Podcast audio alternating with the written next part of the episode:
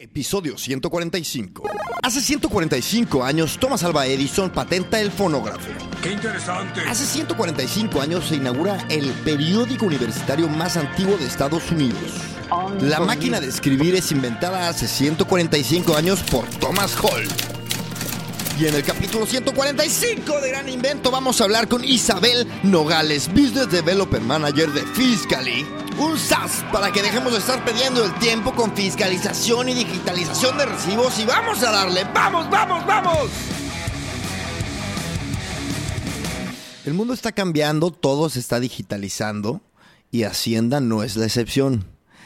Existen ya regulaciones, sobre todo empezaron en España, en el País Vasco y en Europa, que requieren que los autónomos y empresas tengamos una metodología y sigamos unas reglas para dar y recibir y contabilizar recibos. Obviamente esta solución, como les dije, Fiscally, viene sobre esa línea, pero también nuestra conversación con Isabel Nogales va alrededor de todas las posibilidades que se esconden detrás de estos procesos digitales. Con mucha experiencia en el sector tecnológico, Isabel ha sido la encargada de aterrizar la empresa en España y ha sido la encargada de llevarnos por una cátedra de cómo es desarrollar un producto que tiene regulación fiscal en un mundo ágil y sobre la línea de la innovación, que es lo que nos gusta, como es Fiscally. Es una charla de verdad que me impresionó por la profundidad y las posibilidades que hay detrás de estos temas. Pero bueno, ahora sí, yo los dejo en el episodio 145 con Isabel Nogales. Isabel, estamos grabando. Bienvenida a Gran Invento. Muchas gracias, Chris. Muchas gracias por invitarnos. El gusto es todo mío. Isabel, cuéntame en qué estás ahora mismo. Mm, vale, pues ahora mismo en Fiscally, eh, estoy trabajando en Fiscally en desarrollo de negocio y bueno, liderando la expansión de una empresa austríaca alemana que, que, quiere expandirse en España. Así que todo un challenge y muy emocionante. ¿Cuánto llevas en Fiscally? Pues llevo prácticamente 7, 8 meses desde que empecé con ellos. Ya. Poquito. Ya pasas el periodo de prueba, ¿no? Ya pasé el periodo de prueba, sí. no sé si haría este podcast en el periodo de prueba. ¿eh? es cierto, es cierto. Excelente. Oye, a ver, cuéntanos, danos un poco el elevator pitch de qué se trata Fiscally. Vale, pues te intento explicar porque el concepto es un poco complejo, pero al final, día a día, estamos todos en contacto con algunos de los productos de fiscalización. Fiscally se encarga de desarrollar eh, software, soluciones de software as a service para fiscalización y recibos digitales. Okay. Ese es un poquito el concepto general. Voy a ir quizá un poquito más en detalle porque yo creo que así se entiende. ¿Cuáles son los productos? ¿Cuáles son? Un poquito desarrollo, ¿Vale? por favor. Exacto. Bueno, pues nosotros tenemos dos productos principales. Uno de ellos sería la solución de fiscalización. Este es un tema no nuevo en Europa, pero sí en España. Mm, por explicarlo de forma muy sencilla, eh, suponemos el caso de que nosotros vamos a comprar una tienda. Queremos un pantalón, nos ha gustado, nos lo probamos, decidimos comprarlo lo llevamos a la caja y en ese momento el, el, dependiente escanea el código de barras y se almacena esta información en el sistema. Mientras esperamos a que salga el ticket de compra, eso es fiscalización. Cómo se almacenan vale. esos datos, cómo se salvan de forma segura y cómo se envían a Hacienda. Entiendo que esto es como una cor... es como un protocolo eh, formal, digamos, de, de, una compra o de cualquier tipo de, de, de transacción que viene, proviene de una, eh, de una regulación reciente, ¿no? De una ley nueva o algo así, ¿no? Exacto. En, en, España es muy nueva, de hecho solo se ha implantado en el País Vasco, pero es algo que, que en Europa lleva ya un tiempo. El primer país, si no me equivoco, en instalarlo fue Italia, en los años finales de los 80, y luego Grecia. Lo que se busca con esto es perseguir el fraude fiscal, o sea, evitar ya que pues bueno, pequeños negocios o grandes negocios puedan de alguna forma cometer eh, fraude fiscal y, por tanto pues los distintos países de la Unión Europea a partir de una directiva en 2016 intentaron llevar a cabo paso por paso pues cómo establecer estas medidas de seguridad integradas en los sistemas informáticos de facturación para evitar el fraude fiscal. Y en México esto existe ya desde hace 2013-14, ¿eh? Este. Entiendo que una pregunta, esta, o sea, es, este protocolo, digamos, también conlleva una, firma oficial o es simplemente la, el seguimiento de, no sé, de, reglas para que, para que cumpla con esas normas? Pues ambas cosas. Primero lleva un seguimiento de unas reglas en el sentido de cómo tienen que ser almacenados los archivos, cómo tienen que ser creados y enviados, pero luego cuenta con una firma digital. Es una firma electrónica que lo que hace, supongamos, es que la información de la factura que, o el ticket de compra que has creado se encripta, se almacena en la nube de forma segura y se manda a Hacienda. Mm. Entonces, este esta encriptación sería una firma, una firma electrónica, que lo que hace es que una vez emitido un ticket de compra o una factura, no pueda ser editado. Ok. Entonces, se firma, digamos que oficialmente y se envía automáticamente a Hacienda. Sí, se envía en algún servidor, compartido. Exacto. ¿Y sabes si esto va a tener eh, tiene alguna iniciativa fuera del País Vasco? Pues de momento, a través de esta directiva europea, ya se sabe cómo son las directivas, son recomendaciones para los países miembros de la Unión Europea que tienen que ir implementando cada uno, digamos, con su propia legislación nacional, pero seguir las directrices. Y en el caso de España, que es particular porque cuenta con cinco haciendas, no tiene una hacienda nacional, sino tiene cinco, tres de ellas en el País Vasco. Entonces el País Vasco sí que ha decidido desarrollar ellos mismos su propia legislación, se llama Ticket Buy. Eh, Navarra aún no se ha manifestado y el resto de España el año que viene comienza con su propia legislación llamada Verifactu, que también eh, bueno, gestiona todo este tema del control de las facturas y remisión a Hacienda. Muy bien. ¿Y qué tipo? Esto es para todo tipo de empresas porque todo mismo, todo mundo va a tener que cumplir con esta regulación, ¿no? Exacto. Al principio el proyecto, bueno, se llama Ticket Buy, el inicial de España en el País Vasco, que quiere decir Ticket Sí en, euskera, en la lengua vasca, porque al principio se pensó un poco que iba a ser solamente para los tickets de compra. En España decimos tickets de compra de forma eh, informal a lo que sería una factura simplificada. O sea, aquellas en las que no, no, cuenta el nombre de la persona que recibe la factura, porque son de usuarios anónimos. El clásico que, que tenemos cuando vamos a comprar en, en, un supermercado o en algún tipo de comercio minorista. Sí, cualquier ticket de facturita normal de cualquier cosa que tú en, en, Hacienda, en España, simplemente con el ticket, ya con eso tiene validez legal. Entiendo, ¿no? Tú lo juntas, con tus gastos. Cuando yo he sido autónomo, que pongo mis gastos, ya es un, es un papel tal cual que cumple. Y, ya si te quiere perseguir Hacienda, podrías, podrías falsificarlo, ¿eh? No, no, no estoy dando ideas, pero tampoco. claro, eso ya el País Vasco ya dijo, a ver, a ver, ok. Claro, ellos querían meter mano. Piensa que en España en particular es un país que, tiene muchísimo turismo. Y hay, mm, se comete mucho fraude en el pequeño negocio. Las grandes empresas suelen estar muy controladas, muy controladas porque tienen bastante más presión, eh, ojos mirándolas, que haga todo bien. En cambio, pues a lo mejor autónomos o pequeñas empresas no tenían hasta este momento. Entonces, como autónomo, yo también lo he sido, nosotros cogemos la factura, enviamos y a través de nuestro asesor fiscal pues hacíamos nuestra declaración y luego se seguían normalmente estos pasos. Ahora todo cambia. Digamos que cada vez eh, cambia el concepto. Ahora cada vez que se emite una factura, no solo se emite y luego se declara, sino que cada vez que se emite una factura es automáticamente declarada. Y este es el cambio. Si ya Hacienda de por sí nos estaba... ¡Ay, Dios! Bueno, pues hay que anticipar, hay que anticipar. Y una cosa, y, y ya me imagino habrán competidores en el mercado. Sí, en el caso de España hay bastantes competidores locales, digamos muy nacionales. Sí que no hemos visto empresas que eh, apunten a un público europeo. Nosotros trabajamos mucho con grandes empresas que en realidad mm, cuando eres emprendedor y lo has sufrido y quieres expandirte a otro país, uno de los principales miedos que tienes o trabas que encuentras es entender la fiscalización de otros países. La tuya la entiendes, pero la de otro país ya te da como más There's never been a faster or easier way to start your weight loss journey than with PlushCare.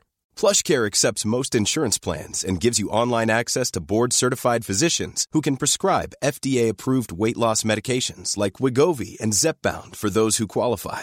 Take charge of your health and speak with a board-certified physician about a weight loss plan that's right for you. Get started today at plushcare.com slash weight loss. That's plushcare.com slash weight loss. plushcare.com slash weight loss. Entonces, desde Fiscally sí que esto lo hemos hecho muy rápido. O sea, la idea es que nosotros nos movemos en toda Europa y luego expandirnos también a Latinoamérica, donde ya la fiscalización existe, como bien sabes, desde hace años. Y bueno, pues que nuestros eh, socios puedan tener un único partner con el que trabajar en cada país donde quieran expandirse, sin preocuparse de los cambios en las normativas de fiscalización de cada país. O sea, poder desarrollar su labor, digamos, en paz, tranquilos. Maravilloso. Esto es el ticket digital, ¿no? Puntualmente. Esto sería eh, lo que se llama mm, normativa de fiscalización, sería Ticket Buy en el País Vasco y Verifactu para el resto de España.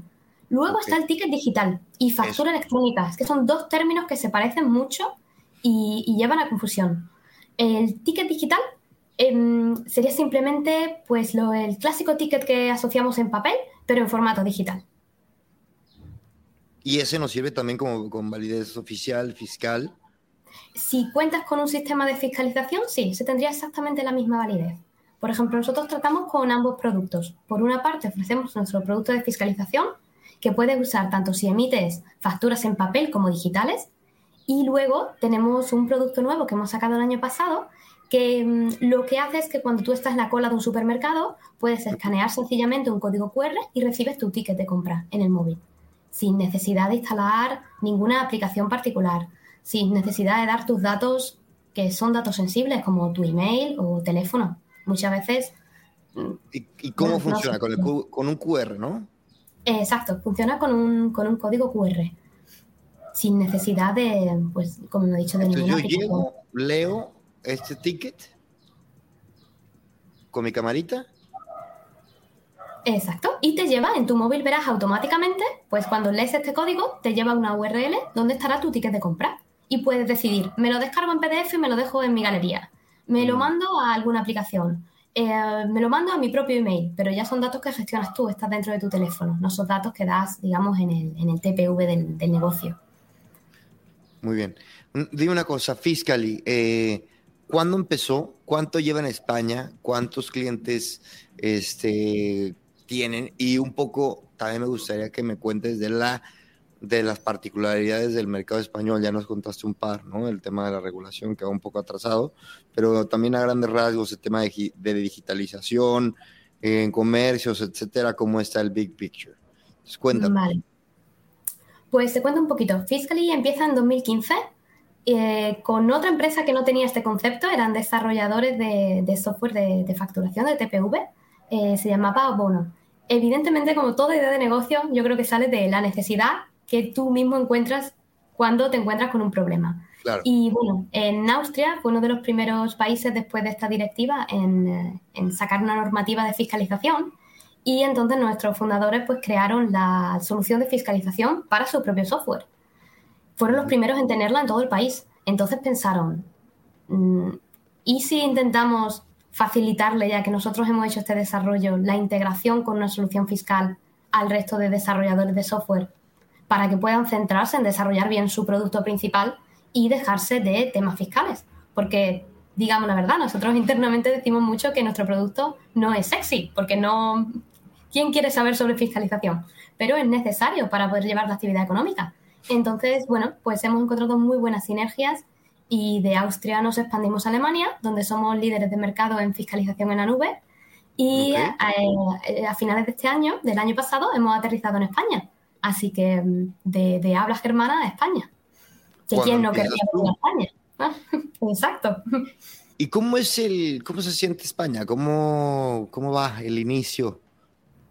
¿Rápido? Bueno, yo he trabajado también antes en otras empresas que siempre mm, eh, nosotros tenemos un producto alemán, donde yo vivo, y siempre intentando eh, entrar en el mercado español. Yo lo considero un mercado muy abierto. En España, desde mi punto de vista, es sencillo hacer negocio. La gente es abierta a charlar, a entender tu solución, a, a darte pistas de por dónde puedes ir. Y es un mercado cómodo, donde la verdad no nos ha costado mucho entrar. Y bueno, creo que también ayuda que trabajando con muchas empresas internacionales se mueven ya en toda Europa. Entonces hay muchos de nuestros partners, como pueden ser Shopify o Uber, con los que trabajamos, que no operan solo en Alemania, sino que también lo hacen en España. Entonces también sienta bien pues ir de la mano con, muchos de nuestros socios a otros países. ¿Y cuál dirías tú que es un reto o, un challenge al, al entrar al mercado español?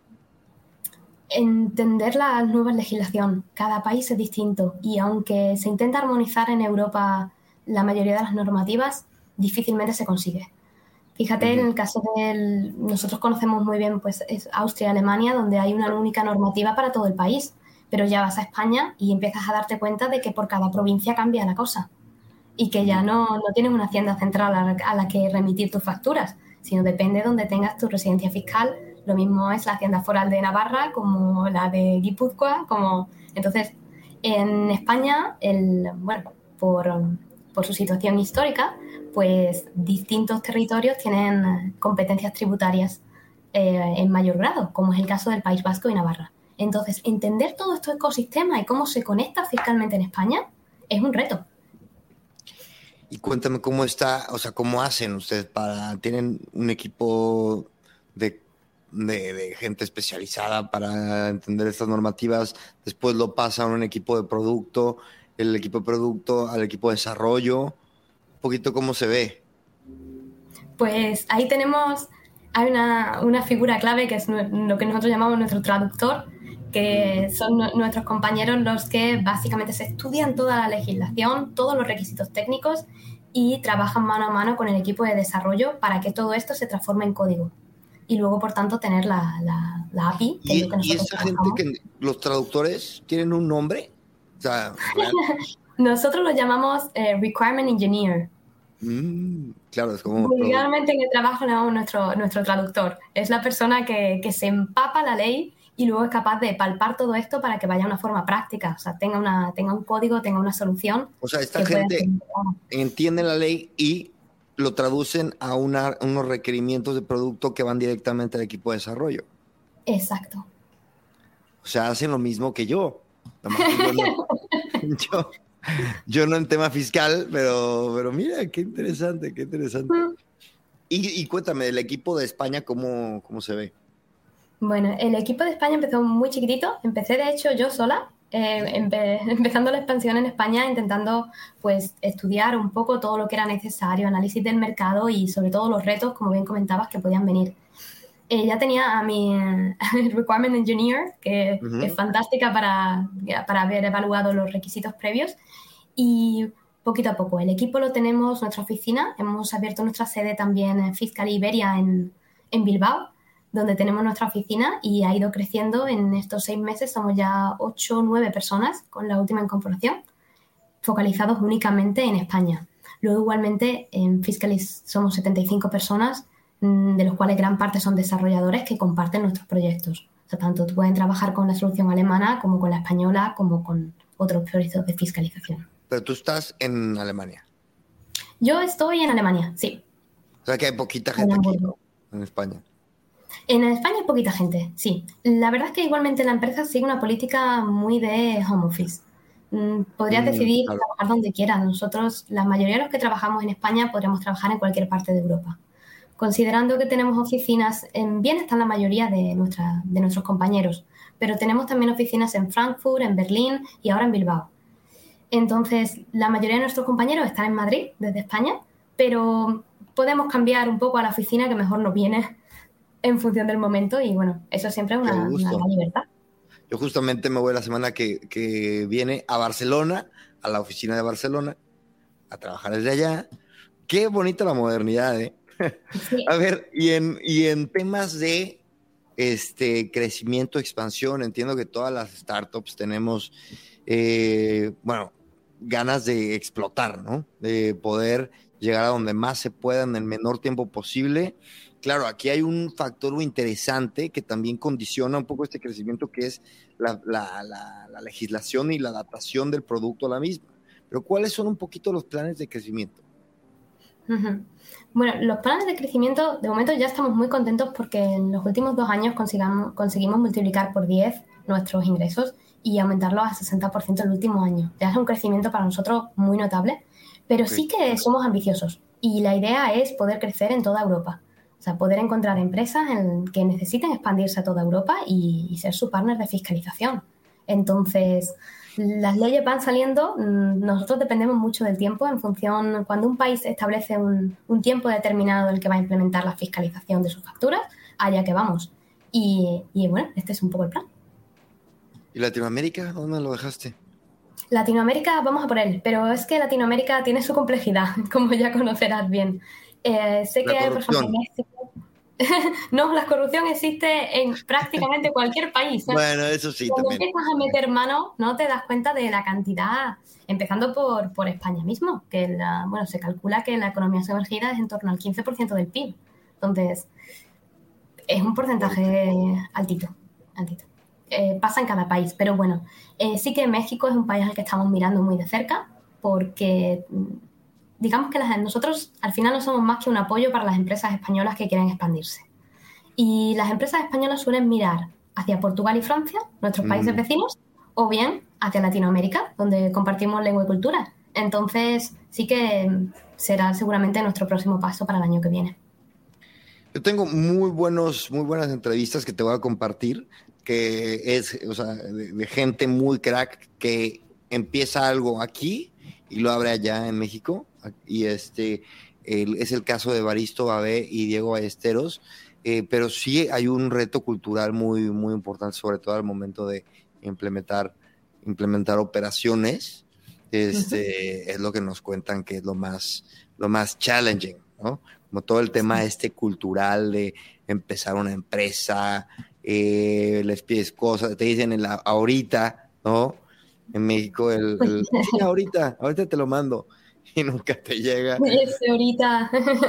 que te, te paso, te paso el, consejo. Mm. A ver, y entonces como empresa que no estoy basado en País Vasco, ¿tengo algún beneficio? ¿Cuál es, cuál es mi, cuál sería mi, mi incentivo para utilizar Fiscally? Bueno, pues por una parte, mm, yo creo que lo más importante es tener la mente tranquila, porque nosotros nos encargamos, según sale una normativa fiscal, de actualizarlo todo. De forma que tener tu empresa, que generalmente nuestros clientes son desarrolladores de software, que pueden centrarse en desarrollar su propio producto, añadir funcionalidades y mejorándolo siempre más y más, pueden dejar aparte el lado de la fiscalización, que no es el más entretenido, llamémoslo así. Entonces, esa es la principal ventaja. Luego, además, eh, tener un único partner. Cada vez que quieras expandirte, nosotros estamos abiertos a cualquier idea. Tenemos un montón de investigaciones ya hechas sobre otros países. Entonces, siempre les facilitamos el acceso a, nuevas economías. A lo mejor no habían pensado en entrar.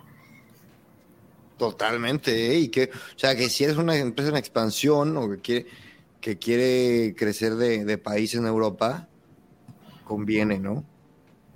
Claro, piensa que el tiempo y energías que invertiríamos en conocer bien las leyes de un nuevo país al que queremos expandirnos, que a lo mejor que no tienen normalmente nada que ver con nuestro producto principal.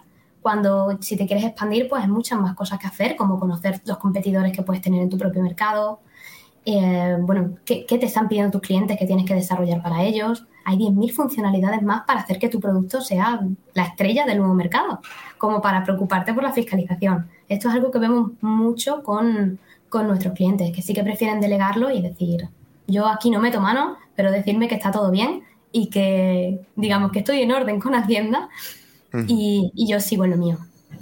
Y entonces es, es un software service, pero también tienen, eh, si estamos hablando de un cliente más grande, existe como un account manager o algo así.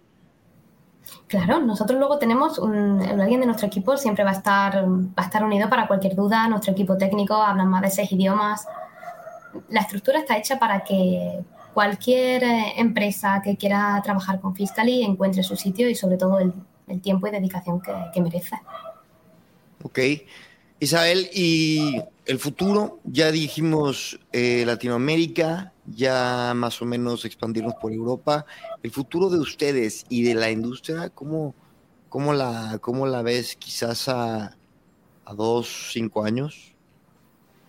Pues tiende a la digitalización. Eso es algo que hemos visto continuamente. Incluso los primeros países que empezaron a fiscalizar van poco a poco y si utilizaban un, hardware, que a veces se guardaban los registros en un, simple pendrive, em, a intentar hacer soluciones cada vez más sofisticadas y bueno, que, eviten el fraude fiscal. Entonces, esta digitalización no la vemos solo en las empresas privadas, sino también de parte de los gobiernos. En el caso de España, por ejemplo, mm, las nuevas, las últimas tres normativas son Ticket Buy, Verifactu o factura electrónica, imponen el uso de facturas electrónicas. Ya no tanto por el control tributario, pero pensemos también en las horas que nos ahorramos en gestionar manualmente cada una de las facturas. Cuando a lo mejor somos autónomos y tenemos y trabajamos con cinco o seis facturas al mes, no nos supone tanto. Pero pensemos, no tiene que ser una gran empresa, pensemos en el, en el comercio de la esquina que, que, vende chucherías igualmente. Emite una cantidad de tickets diaria enorme. Y llevar el control de eso y sobre todo evitar el cometer fallos para poder estar tranquilo con que hacemos las cosas bien es mucho.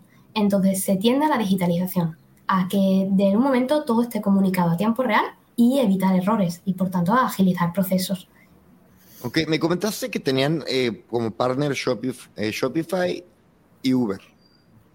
entre otros. También trabajamos con, sí, con empresas de fiscalidad como Oracle. Aquí, aquí estamos hablando de una API que lo que hace es generar automáticamente facturas.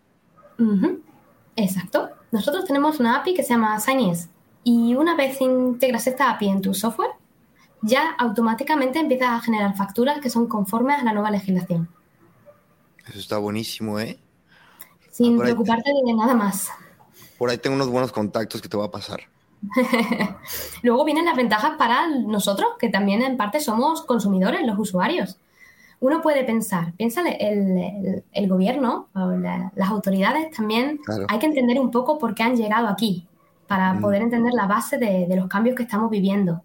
Eh, la idea es que sea parte de la carga para poder ver si se comete fraude caiga en el consumidor. Nosotros como consumidor, vas, te tomas un café o te cortas el pelo y raramente le vas a pedir a tu peluquero que te dé el ticket de compra. En cambio, hay otras... No, se nos viene a la cabeza, es algo como que no estamos habituados. Pero hay otra, otro tipo de, de acciones de compra en las que nos parecería ilógico. El mismo supermercado, si vas, te parecería raro que te dijese 5,70 euros y no te diese un ticket querrías comprobar, pero has pasado todos los artículos. Entonces, tenemos a veces sitios en los que estamos muy acostumbrados a pedir el ticket de compra y otros en los que damos por sentado que no lo hay o nuestra cabeza no piensa, oye, deberíamos pedirlo. Entonces... Pero mi beneficio, ¿cuál es, además de tener control y, seguimiento de mis gastos? Pues como se están pensando muchas cosas y hay mucha experimentación en, en países de Europa. Mira, una de, las, una de las peculiaridades del sistema Ticket Buy, también que va a implementar Verifacto, es que cada ticket de compra que te den a partir de ahora va a tener un código QR al final del ticket. Y este código QR tú lo puedes escanear y te llevará al servidor de Hacienda que te dirá, has comprado en el negocio número tal tal, tanto importe y ha sido efectivamente registrada. A priori tú podrías decir como consumidor, bueno, ¿yo por qué debería tener que hacer esto? Pero se están pensando ya mecanismos para incentivar al consumidor. Como por ejemplo, mm. cada vez que hicieses un escáner, entrarías en una, en una lotería Imagínate la Lotería Nacional. Pues si escaneas 20 de tus tickets, pues tienes 20 posibilidades de que te toque el sorteo.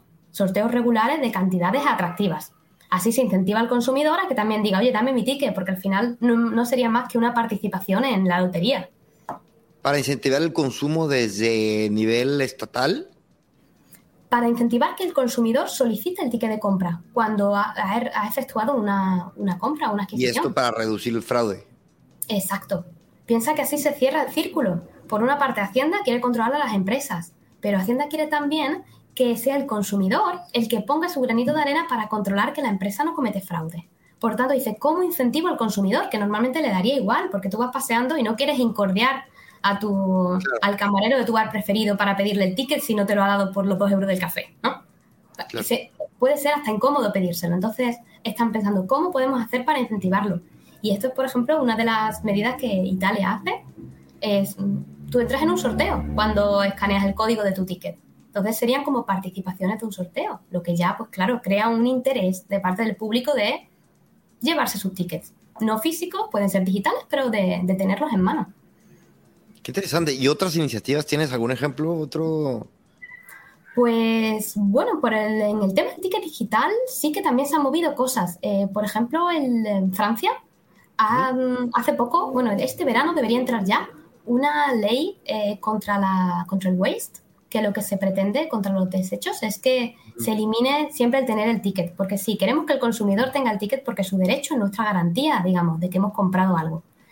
Eh, pero por otra parte, pues sabemos que se consume muchísimo papel y, y es un sinsentido, ¿no? Consideramos que el 95% de los tickets se calcula que se tiran a la basura en el momento en que te lo dan. ¿Cuándo lo coges? Pero es obligatorio pedirlo. Entonces sí que hay iniciativas que, por ejemplo, como Francia, que lo que ha hecho es cambiar la ley y ha dicho, oye, mira, ya no tenéis que, emitir el ticket automáticamente. Tenéis que preguntar al consumidor, ¿lo quieres? Pero no se puede imprimir ya por defecto. Ya. pero hay pobres camareros tienen que preguntar, ¿lo quieres o no lo quieres? Uno por uno. Exacto. Hay un cambio, tiene que haber también un cambio social y nos tenemos que adaptar. Hasta el momento mm, estamos acostumbrados en tirar del papelito o que nos lo den y ya está. Pero bueno, sí que hay muchos estudios que, revelan que el uso de los tickets digitales, de los tickets en papel, mm, no es ideal. O sea, no consideramos ya solamente el aspecto sostenible, pero también contienen químicos, em, químicos que son, que son tóxicos para el uso del contacto humano. En nosotros como consumidores, que a lo mejor usamos tres o cuatro al día, no debería preocuparnos porque se entiende que el contacto es muy bajo, pero quien trabaja de cajero en un supermercado están continuamente en contacto con el papel térmico, el riesgo aumenta. Entonces, en realidad es un sinsentido. Tú piensas que ahora, en día pagamos todo con, ya no te digo ni con tarjeta, la gran mayoría de nosotros pagamos con el teléfono, pero seguimos teniendo ese ticket tan, tan de los años 80 todavía que nos llevamos en mano. Y es quizá la única cosa que cogemos en mano de, de un supermercado. Es curioso como a veces perdón, modernizamos procesos, digitalizamos procesos y queda una parte del proceso rezagada, ¿no? Y, nadie entiende muy bien por qué. Y son como costumbres. Al final yo creo que todo se va a terminar eh, subiendo a, la, modernización eh, y todas las tecnologías que se inventan van a terminar uniéndose para que tengamos pues un mundo, creo yo, más eficiente, sobre todo. Al final, sí, el papel es desperdicio, pero sobre todo ahorremos tiempo, ¿no? Y energía y, este, y pongámonos a ser creativos e innovadores. Exacto, eso es lo que se pretende y eh, estoy muy contenta porque sí que veo que, es una opción como conjunta entre el ciudadano, pero también ha, llegado al gobierno, o sea, ha llegado a, las autoridades a entender que, que, este proceso se tiene que hacer, pues sí o sí, porque como consumidores buscamos también un producto que sea siempre eficiente y ágil. Y, bueno, pues hay que cambiar, hay que cambiar algunas cosas y a veces vienen por golpe de suerte. Nosotros, por ejemplo, el tema del ticket digital ha avanzado mucho gracias también a la pandemia. Piensa que antes casi todo, el tema del código QR, yo personalmente, no sé tú, yo pensaba que iba a morir hasta antes de que salió. Yo decía, esto no lo va a usar nadie. ha pasado de moda hasta en su primera semana. Pero, pero luego se empezó a generalizar y ha conseguido llegar a, generaciones que no nos podríamos imaginar, generaciones de más 50, 60 años, que ahora mismo saben cómo coger su teléfono, escanear y, ir a la página a la que le derive. Entonces. Sí, tal cual, el código QR nadie, nadie lo usaba, nadie le hacía caso, ¿no? Era como, ah, ok. Y ahora ya en todos lados.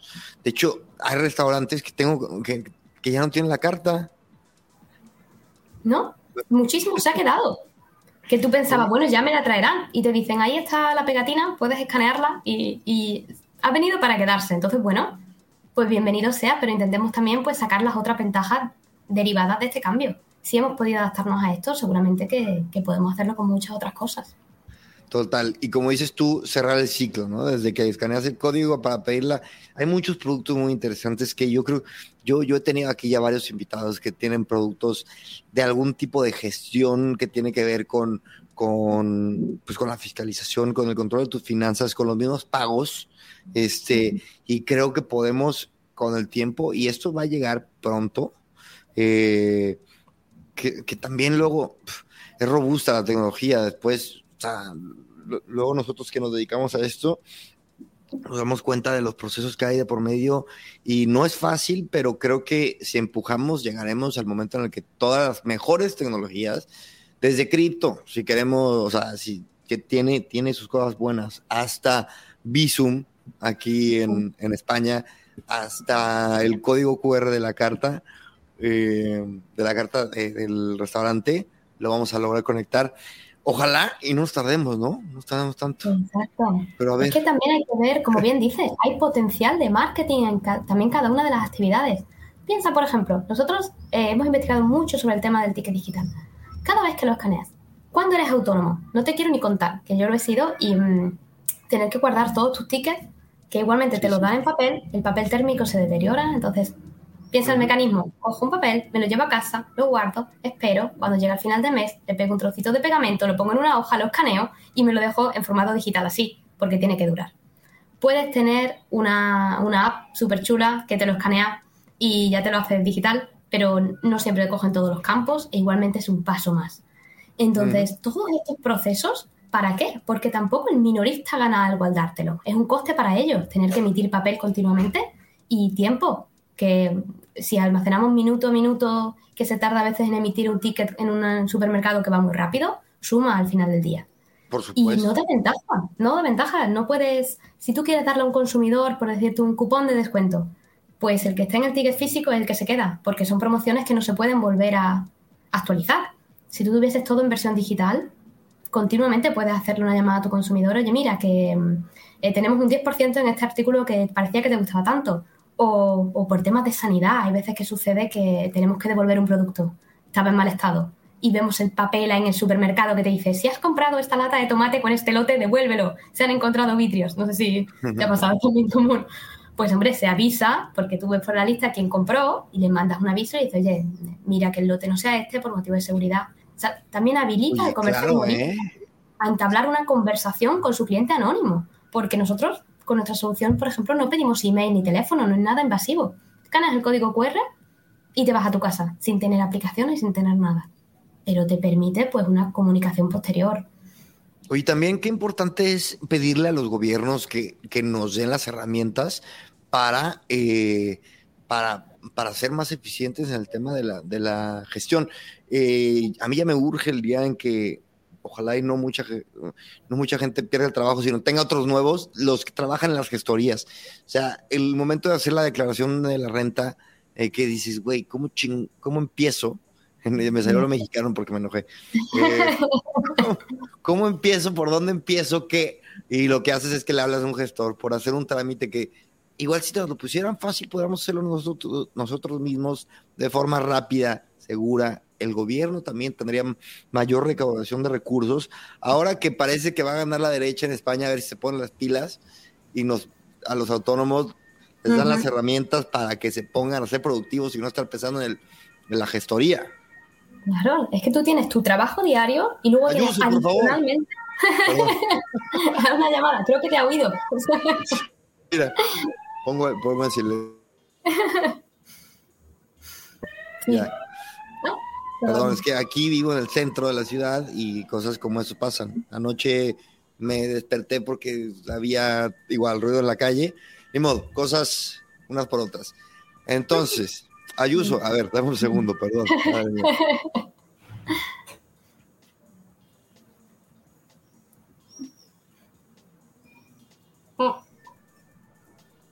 Pues sí, yo sí contigo. Hay que pedirlo también. Ayuso, por favor, escucha nuestra, nuestra petición.